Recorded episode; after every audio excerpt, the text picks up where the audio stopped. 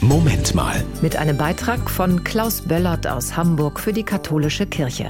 Ganz nach dem Motto Zusammen ist man weniger allein haben sich sechs Leute bei Claras Küche in Hamburg zum Frühstücken getroffen. Beim Frühstück ist Zeit, da kommt man miteinander ins Gespräch. Da ist einfach ein guter Austausch, sodass die Menschen, die gehen, eigentlich immer sagen können, ja, heute habe ich irgendwas Neues für mich gehört, gesehen, erkannt. Das ist Schwester Clarissa Watermann. Sie ist die Hauptorganisatorin von Claras Küche.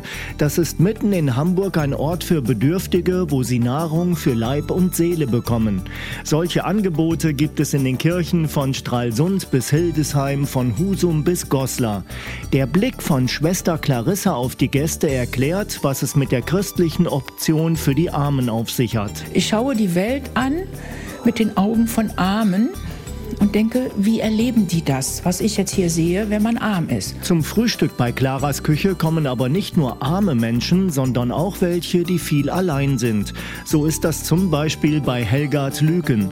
Sie hatte als Lehrerin sehr viele Kontakte und nun recht wenige. Dann freut man sich, wenn man in einer Gesellschaft ist und in einer Gesellschaft essen kann. Und genau das freut auch Schwester Clarissa. Das ist das, was Claras Küche macht, den Menschen einfach ein Stückchen was Gutes im Leben mitzugeben. Wie gut, dass es solche Menschen gibt, die anderen das geben, was Körper und Seele brauchen. Das war ein Beitrag von Klaus Böllert aus Hamburg für die katholische Kirche.